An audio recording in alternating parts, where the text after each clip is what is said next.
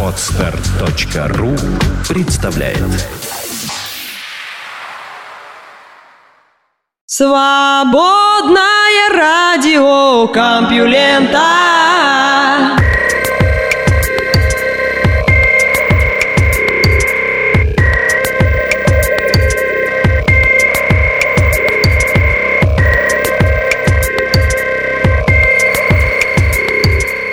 Всем привет, вы слышите Лёшу Халецкого, рад, что вы вернулись после выходных. В эфире свободное радио Компьюлента, а этот выпуск называется «Судьба». К сожалению, у нас на сайте в начале понедельника были технические проблемы, поэтому в этом выпуске будет э, чуть меньше новостей, чем обычно. Но ничего, зато они есть, выпуск-то вышел, и они интересные, а количество наверстаем уже в следующие дни. Наука и техника. Ли де Форест предсказал 2000 год.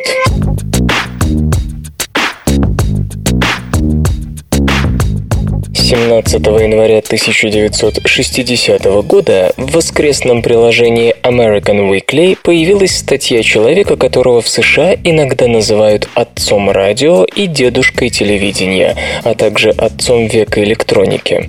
В ней он описывал мир, нам совершенно привычный, но 50 лет назад казавшийся невероятным. Ли де Форест, по словам современников, был сильно разочарован. Он много чего сделал для радиотехнического прогресса, но считал, что не получил должного признания. В довершение ко всему, другой изобретатель публично продемонстрировал, что Де Форест и сам не понимал, как работает его главное детище – аудион, позднее названное триодом.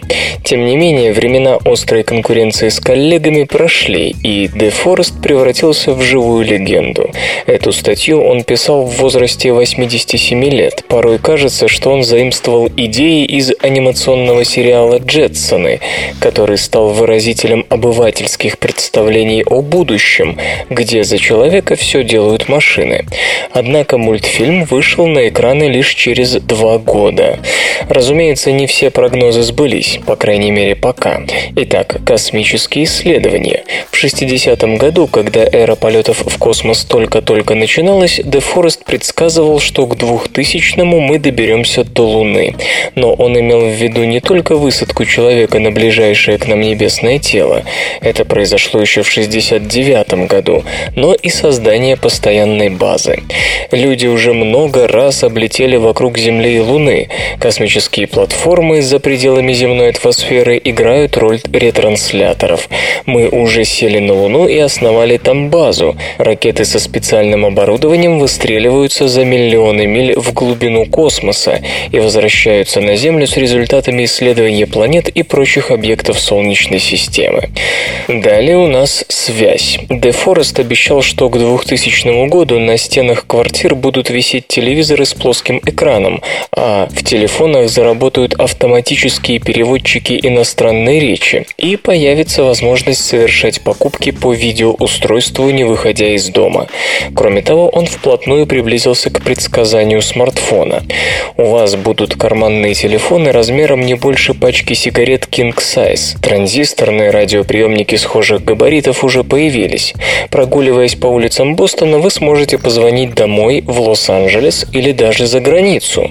Миниатюрный телеэкран позволит вам увидеть того, с кем вы разговариваете. Мы уже научились отправлять изображение, хотя и не такое четкое, как на домашнем телевизоре, по телефонным проводам и с помощью узкополосной радиосвязи. Там же вы сможете рассмотреть товары, которые хотели бы приобрести, от небольших продуктов до недвижимости. При звонке в другую страну электронный переводчик, основанный на тех же принципах, что и современные компьютеры, будет переводить ваш диалог немедленно. Например, если вы позвоните в Японию, ответы собеседника будут приходить уже на вашем родном языке.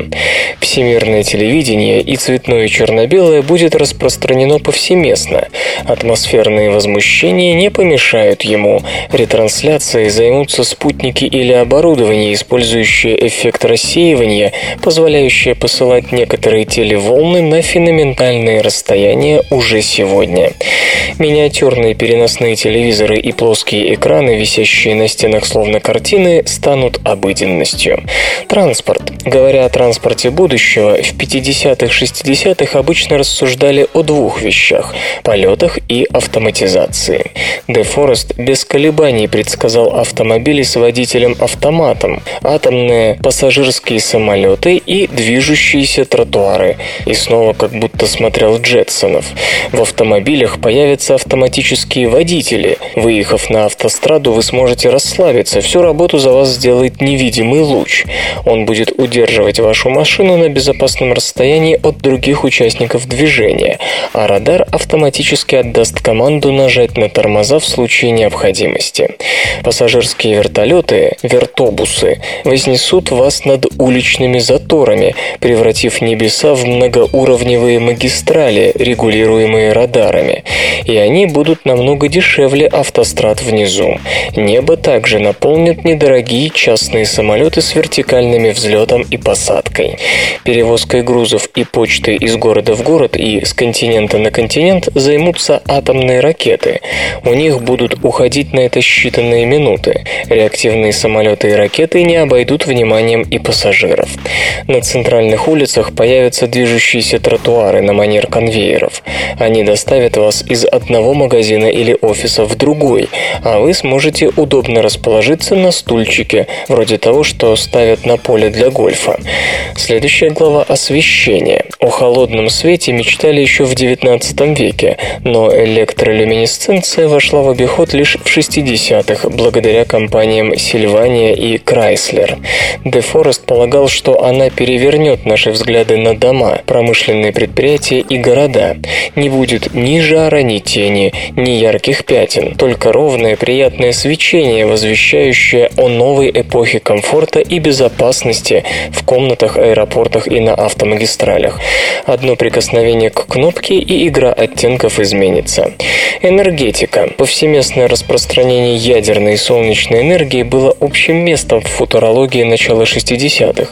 Де Форест, должно быть, немало удивил читателей предсказанием беспроводной передачи энергии.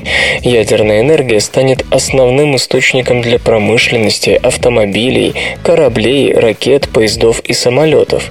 Единственной порции атомного горючего хватит на много лет и даже десятилетий.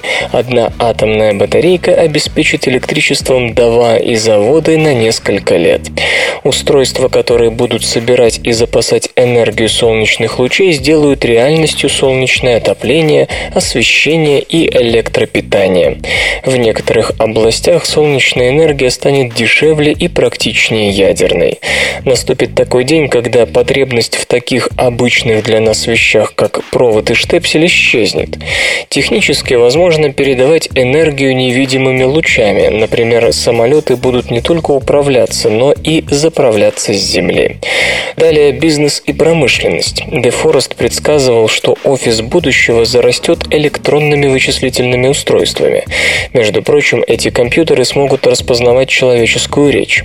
Автоматика, электронное оборудование и прочие машины увеличат производительность труда, в результате чего у людей появится больше свободного времени, а качество жизни повысится. Атомные станции, нефтеперерабатывающие заводы и другие предприятия уже сегодня управляются в основном одной контрольной панелью.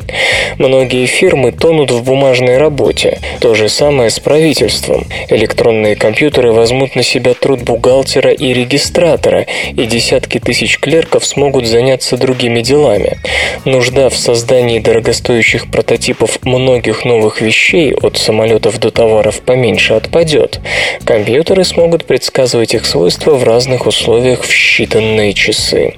Вы сможете диктовать письма электронной машинистке. Уже сейчас примитивные пишущие машинки понимают самые простые слова и фразы.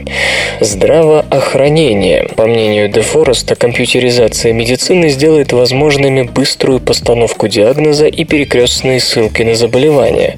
Особенно смело прозвучал прогноз о развитии трансплантологии, которая на тот момент еще не вошла в широкую практику в США. Продолжительность жизни человека увеличится почти до 100 лет. Будут найдены причины рака и лекарства от них. Мы научимся справляться почти со всеми разновидностями сердечных недугов. Трансплантация некоторых органов и тканей, новые методы лечения многих психических расстройств, искусство борьбы с артритом, головной болью, простудой – все это сможет медицина будущего. Атом и электрон окажутся на службе у врачей. Электронные мозги, например, сохранят информацию о каждом симптоме каждого заболевания, и доктора всего мира смогут получить моментальный доступ к информации, за которой они раньше никак не могли уследить. Продовольствие. Несмотря на изобилие, некоторые уже беспокоились о том, что в скором будущем планета не сможет производить достаточно пищи, чтобы прокормить человечество. Дефорест видел решение проблемы в обращении к океану и разработке более эффективных методов ведения хозяйства на суше. Новые открытия приведут к тому, что нужда отступит из каждого уголка цивилизации. Наши безграничные океаны станут источником продуктов питания. Переработка соленой воды в пресную станет широко распространенной и недорогой. Радикальные новшества в области ирригации и борьбы с наводнениями, более эффективное использование солнечной энергии, электронное ускорение прорастания и роста, революционные химические и биологические открытия расширят продовольственные ресурсы человечества, и угроза голода исчезнет, несмотря на огромный прирост населения. Дом. Электронная техника будет безраздельно властвовать в доме будущего, пишет Де Форест. Печи быстрого приготовления поджарят мясо в считанные минуты, а грязную посуду очистят высокочастотные звуковые волны. Грязеотталкивающие полы и убивающая насекомых краска сделает помещения совершенно стерильными. С домашним хозяйством не будет никаких проблем. Температура, влажность и скорость движения воздуха в каждой части дома будут регулироваться автоматически день и ночь. Дым, пыль и вредные бактерии не пройдут через фильтр. Реверсивный тепловой насос, основанный на том же принципе, что и холодильник, остудит дома летом и согреет зимой. Электронная техника приготовит за вас пищу, вымоет посуду и разберется с отходами. Все приборы можно будет включить за много миль от дома, набрав особый код на карманном радиотелефоне. И ваш домашний электронный центр приготовит вам завтрак, как только вы подниметесь с постели. На смену одеялам придет сияющий навес над кроватью. Вместо окна, разделяющего гостиную и патио, будет колыхаться невидимый воздушный занавес. Домашнее телевидение позволит вам узнать, что делается в другой части дома, например, в детской. Климат. Управление погодой горячо обсуждалось в 50-х годах. Американская военщина даже планировала воспользоваться в грядущей войне против Советского Союза метеорологическим оружием. Но Де Форест обсуждает более гуманные вопросы – отклонение ураганов и уменьшение их разрушительной силы. Благодаря данным, полученным от спутников, а также электронному анализу Земли, атмосферы и океанов, управление погодой окажется в пределах досягаемости. Мы научимся рассеивать бури и снижать интенсивность ураганов, или же сбивать их с курса. Мы разморозим порты, скованные льдом. Мы сможем предсказывать погоду на месяцы и годы вперед. Ли Де Форест скончался через год после публикации этого текста. Если бы он дожил до наших дней, то, скорее всего, был бы горд собой. Вслух и с выражением читаю стихотворение. Валерий Петроченков «Отечество вдов».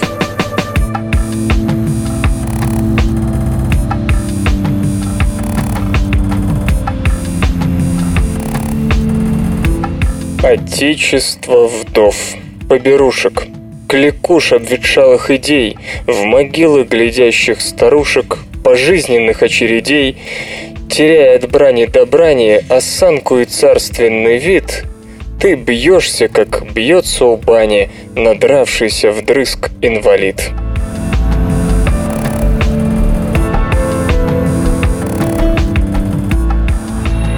Наука и техника. Почему вымерли неандертальцы?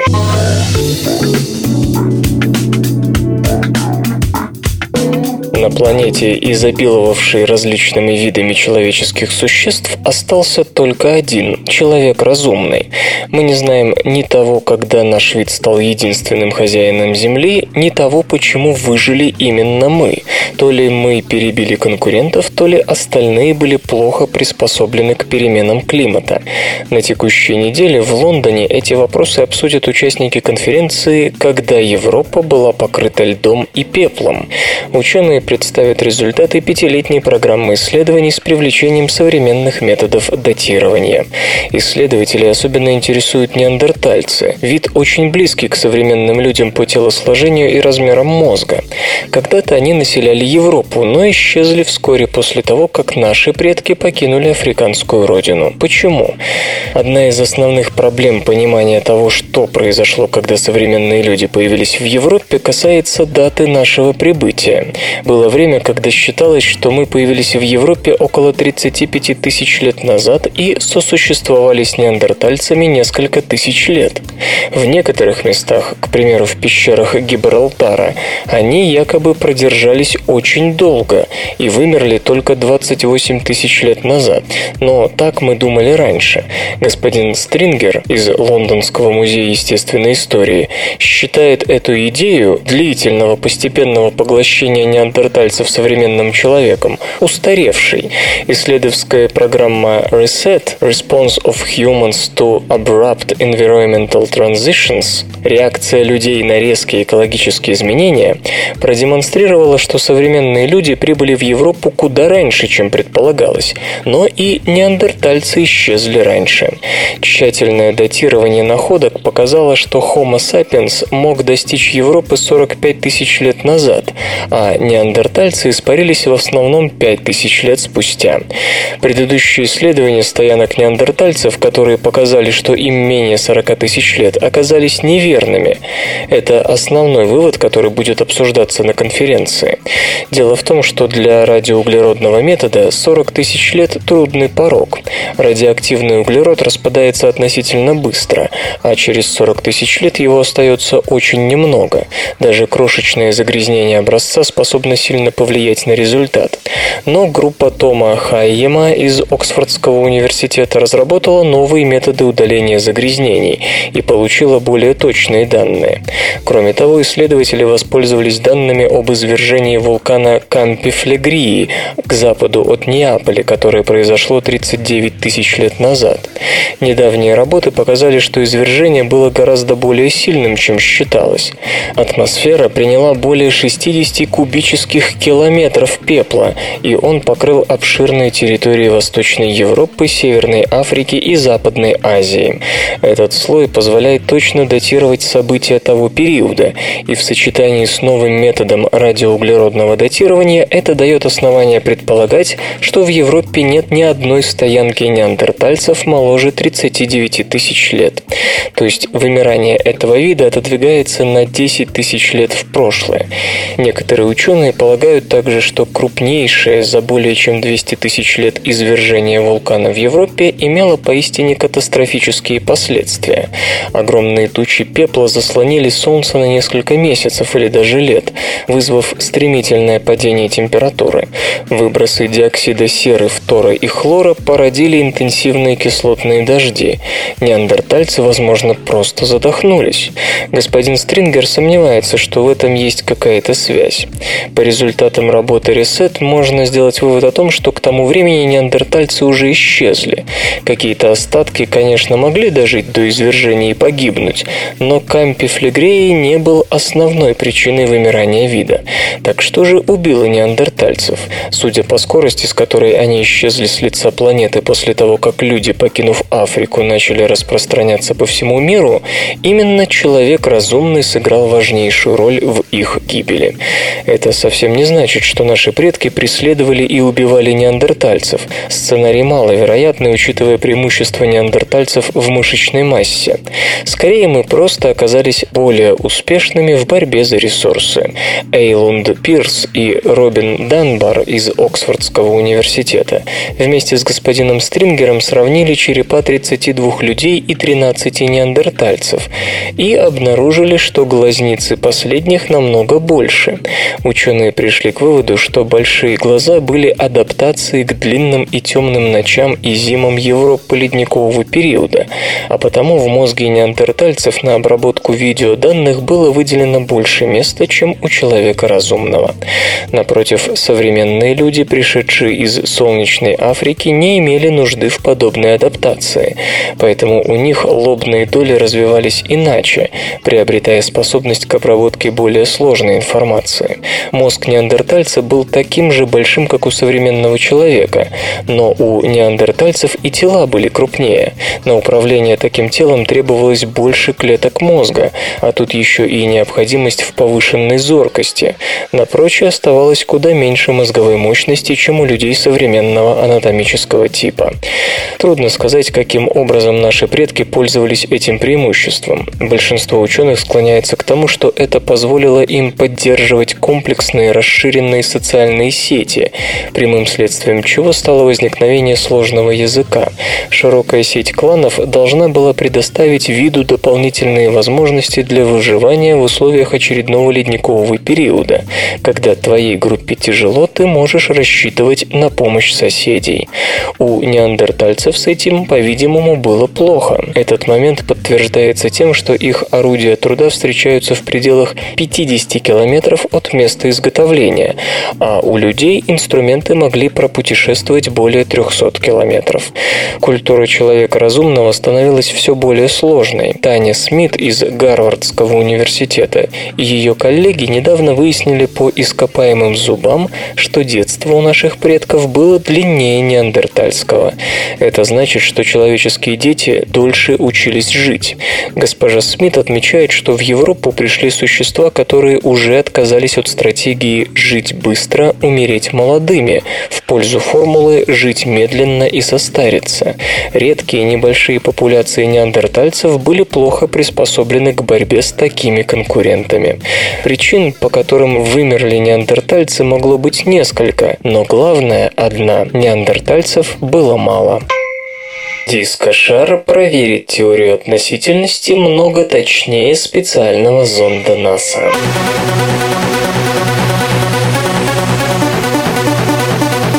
Один из самых слабых, но от этого не менее интересных эффектов, вытекающих из теории относительности – увлечение инерциальных систем отсчета вблизи вращающихся массивных тел. В наших условиях наиболее доступная пара таких тел – Земля и космический корабль на ее орбите. По мере вращения планета искажает пространство-время, что порождает либо прецессию плоскости орбиты космического аппарата, либо прецессию оси вращения его гироскопа. Само Собой, эффект весьма мал. Наша планета по массе далеко не супер Юпитер, то есть его измерению сопутствуют серьезнейшие сложности. Скажем, в 2004 году НАСА осуществила крайне амбициозный эксперимент с аппаратом под названием Gravity Probe B. Он состоял из четырех почти идеально сферических гироскопов, каждый из которых был покрыт сверхпроводящим слоем, движение электронов в которых использовалось для измерения колебаний колебаний во вращении. По мере обращения вокруг Земли гироскопы должны были испытать прецессию оси вращения. Увы, хотя все было сделано очень тщательно, незначительные дефекты гироскопов, вроде бы в купе с иными проблемами космического аппарата, увеличили ошибки измерения эффекта увлечения инерциальных систем отсчета с запланированного 1% до ужасных 20%. Оттого полученные результаты было невозможно отделить отделить от других слабых воздействий на орбиту аппарата. Между тем, отработка системы шла с 1964 года, а общая сумма расходов за 40 лет достигла 760 миллионов долларов. Что ж, даже с такими затратами надежды на более точные измерения нет, итальянское космическое агентство считает иначе. Его ученые-конструкторы развивают принципиально другой метод фиксации эффекта. Речь идет о диск дискошаре, сфере, подвешенной чуть ли не в каждом ночном клубе и освещенной фрагментами малых зеркал, при этом медленно вращающейся. Итальянский вариант дискошара несколько неканоничен. Он выполнен из вольфрама, а потому при размерах футбольного веща весит 400 килограммов, а покрыт он 92 отражателями, позволяющими отслеживать его точное местоположение с Земли при помощи лазерных дальномеров. Никаких двигателей, гироскопов, электроники. Обычная металлическая чушка с зеркалами, в которой просто нечему ломаться. Называется это гениальная в своей простоте конструкция Laser Relativity Satellite, сокращенно LARES. Запустили аппарат в феврале 2012 года, и с тех пор параметры его орбиты тщательно отслеживаются итальянским космическим агентством. Предварительные итоги этой работы отражены в отчете Антония Паолоцци из Римского университета Ла Сапиенца и Игнацио Киофолини, представляющего университет Саленто. Чтобы точно отсеять сторонние воздействия от увлечения инерциальной системы отсчета, авторы использовали данные от других дискошаров, работавших на орбите несколько лет итальянских спутников Lajos 1 и 2, такой же формы, но отличающихся от Lares по плотности и массе. Пока окончательные выводы делать рано, но по оценке итальянцев, использование Lares позволяет уже в ближайшие годы достичь точности измерения углового увлечения инерциальной системы с ошибкой, не превышающей 1% от измеренного эффекта. Еще раз подчеркну, что стоимость миссии, не говоря уже о времени ее подготовки, отличается от НАСА эксперимента настолько, что если прогнозы исследователей оправдаются, речь будет идти об одном из самых остроумных измерений эффектов теории относительности в истории науки. Запутать клопов проще, чем покалечить или отравить.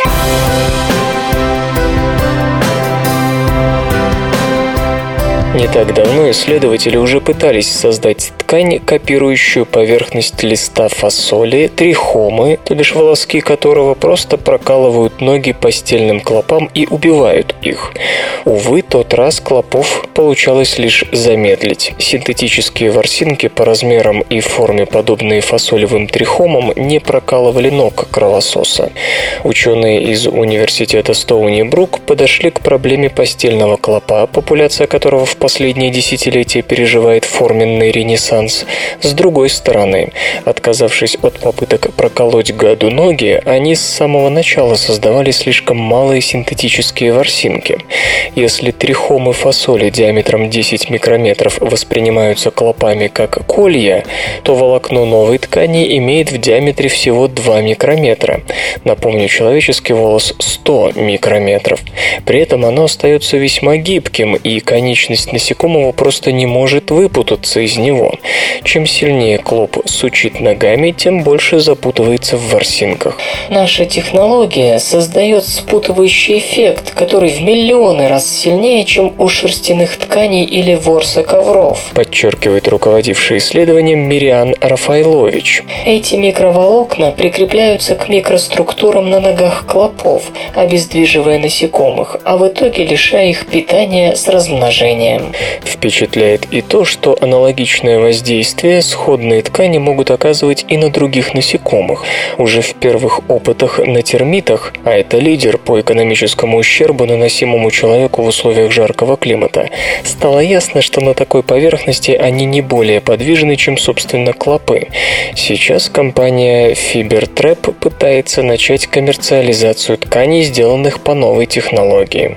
Учитывая скорость привыкания насекомых к новым инсектицидам, которые зачастую остаются действенными лишь считанные годы, нехимические средства борьбы выглядят весьма перспективными, как и создание колеса, быстрая и одновременная перепланировка двигательного аппарата для живых существ намного сложнее, чем выработка устойчивости к ядам. В общем, можно надеяться, что в данном случае полностью толерантных к новому материалу насекомых так и не появится, ведь нет же среди них полностью невосприимчивых к паучьим сетям. Исторический анекдот. Однажды, когда Николай I вышел к полку, одна пуговица на его обшлаге оказалась не застегнутой. Адъютант деликатно доложил императору о недосмотре. На это император произнес голосом, который был слышен всему полку. «Я одет по форме. Это полк одет не по форме». И тотчас полк расстегнул одну пуговицу на обшлаге. Наука и техника. Как любовь меняет мозг.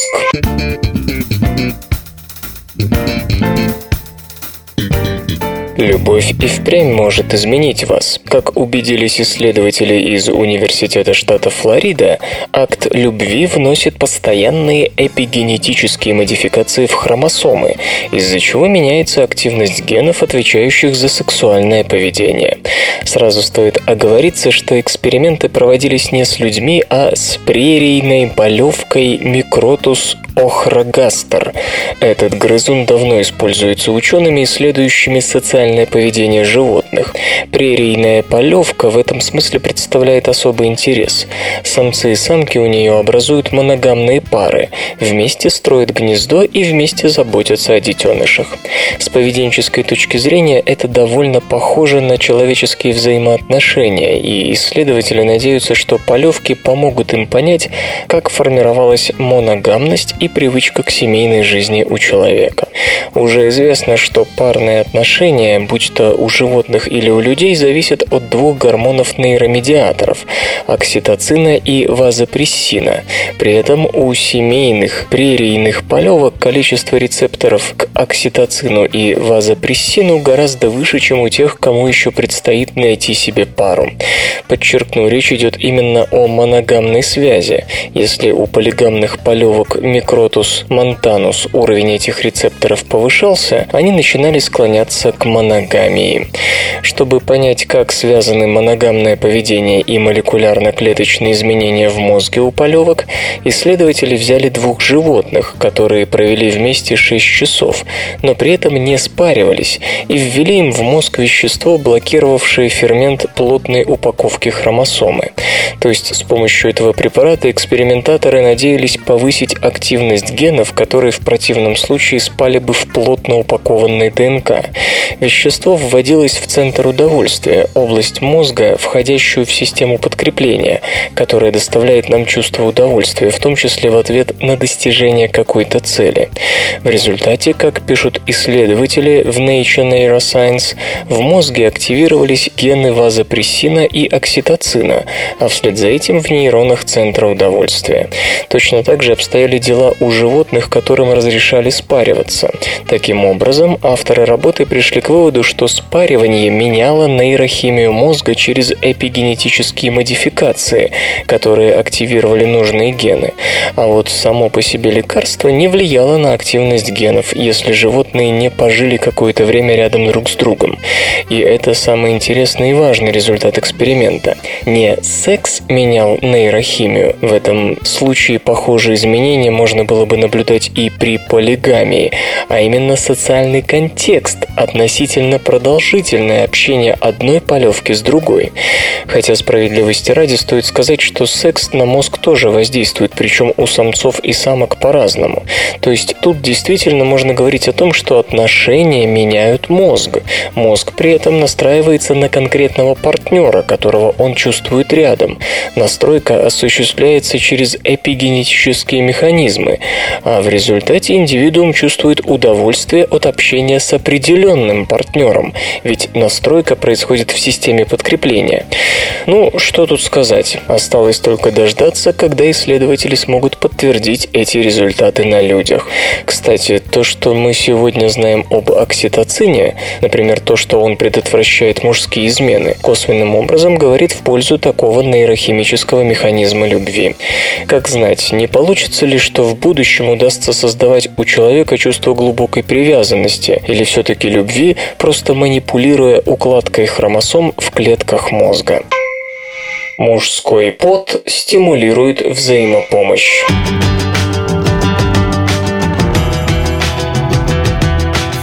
При слове «феромоны» кто-то сразу вспомнит насекомых, кто-то рекламу дезодоранта, повышающего вашу сексуальную привлекательность. Действительно, если говорить о насекомых, то запаховые сигнальные молекулы у них одно из основных способов общения. И хотя другие животные тоже используют феромоны, по-видимому, у насекомых эта система особенно развита. Считается, что у человека обоняние довольно слабое, однако феромоновые сигналы есть и у нас. Просто мы не всегда осознаем, что получили некую запаховую информацию. Она действует на мозг без нашего ведома. И обычно, когда говорят о человеческих феромонах, обсуждают именно их влияние на сексуальное поведение, на специфические отношения между мужчиной и женщиной. Однако, как оказалось, феромоны у людей работают не только между женщиной и мужчиной, но и между мужчиной и мужчиной. Нет, это не то, о чем вы, возможно, подумали. Речь идет всего лишь о чувстве товарищества и щедрости к компаньону, лишенных каких-либо сексуальных коннотаций. Пава Хуавьяла и Маркус Рантала из Университета Турку, Финляндия, провели следующий опыт. Несколько десятков молодых мужчин в возрасте 20 лет с гаком играли по двое в компьютерную игру, в которой нужно было в итоге поделить между собой 10 евро. Один игрок говорил, как поделить деньги, а второй либо соглашался, либо нет. Каждый из участников получал возможность предложить свой вариант дележа. За первым раундом игры следовал второй, когда игрокам давали почувствовать запах дрожжей или запах андростадиенона, смешанный с запахом дрожжей.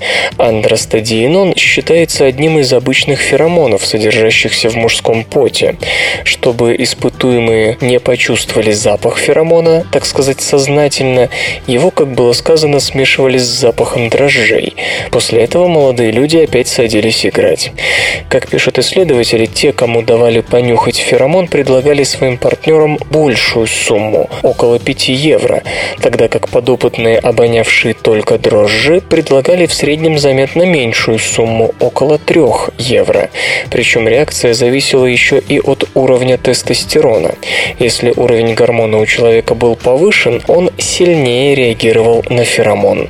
Иначе говоря, тестостерон вместе с мужским феромоном усиливал чувство товарищества, укреплял, так сказать, взаимовыручку и поддержку. Давным-давно на заре человечества, когда выживание зависело от слаженных коллективных действий и вообще от прочности социальных связей, такой химический способ объединения мужчин мог сыграть большую роль в эволюции общества. Впрочем, кто говорит, что в наше время это уже не актуально? Вполне возможно, что эффективная работа футбольной команды на поле зависит как раз от того, насколько сильно потеют, то есть выделяют феромон игроки. Однако некоторые скептики сомневаются, что в реальных ситуациях дела обстоят именно так, как в эксперименте. Во-первых, исследователи использовали высокие концентрации феромона, в действительности же наше тело выделяет его много меньше. Во-вторых, действие феромона может зависеть от контекста, то есть хорошо бы проверить реакцию мужчин на этот самый андростадиенон в условиях, к примеру, футбольного матча или напряженной работы в офисе. Железо или гаджеты? Intel Haswell. Эпоха процессоров нового поколения.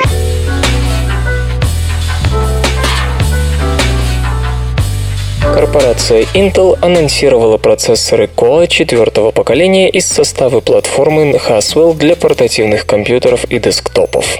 Чипы производятся по 22-нанометровой технологии с применением методики 3-Gate – транзисторы с объемной структурой. Сообщается, что при разработке Haswell большое внимание уделялось снижению энергопотребления. Показатель максимального значения рассеиваемой тепловой энергии составляет от 7 до 10 Вт. В Haswell чипах значительно улучшена интегрированная графика. По оценкам, производительность видеоподсистемы по сравнению с процессорами предыдущего поколения Ivy Bridge поднялась в 2-3 раза. Поддерживается программный интерфейс DirectX 11, возможна работа с мониторами высокого разрешения и одновременный вывод изображения на 3 дисплея. Intel предложит процессоры с двумя и четырьмя вычислительными ядрами. Старшие модели поддерживают поддерживают технологию Hyper-Threading, которая позволяет каждому ядру одновременно выполнять два потока инструкций, а реализованная функция Turbo Boost в зависимости от текущей нагрузки обеспечивает автоматическое повышение тактовой частоты. В серию десктоп-процессоров Haswell войдут модели с номинальной частотой до 3,5 ГГц, которая повышается до 3,9 ГГц. Некоторые чипы имеют разблокированный множитель, что оценят любители разгона. Базовая частота мобильных процессоров достигает 3 ГГц. Частота в режиме турбо 3,9.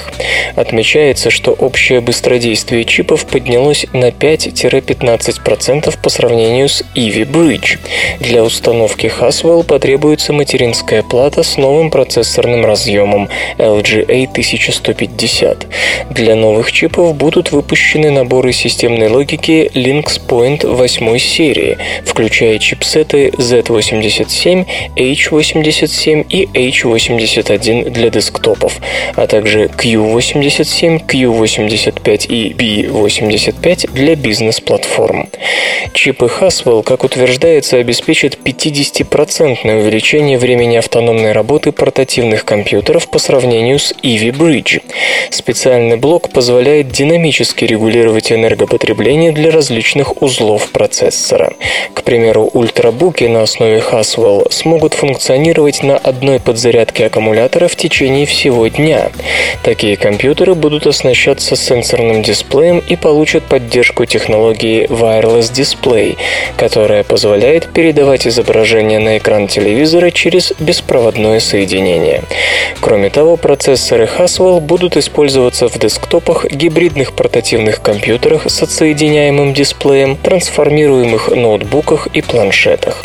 Цены на четырехъядерные чипы Haswell начинаются со 192 долларов при заказе крупнооптовыми партиями от 1000 штук. К концу 2013 года, как ожидается, Intel начнет пробный выпуск 14-нанометровых процессоров, а их массовое производство запланировано на 2014 год. После этого корпорация рассчитывает перейти на нормы в 10 нанометров. Такие изделия могут появиться в 2015 или 2016 году. В Intel отмечают, что для чипов этих поколений предполагается применять методику 3-Gate. Кроме того, в корпорации ведутся исследования по разработке технологий производства с нормами 7 и 5 нанометров. Внедрение таких технических процессов, по всей видимости, станет возможным ближе к концу десятилетия. Компьютер. Компьютер. Компьютер. Лента. Подкаст.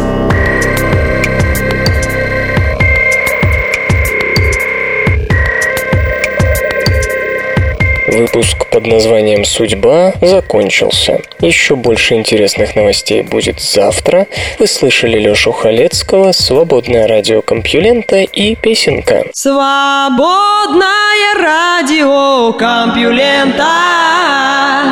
Скачать другие выпуски подкаста вы можете на podster.ru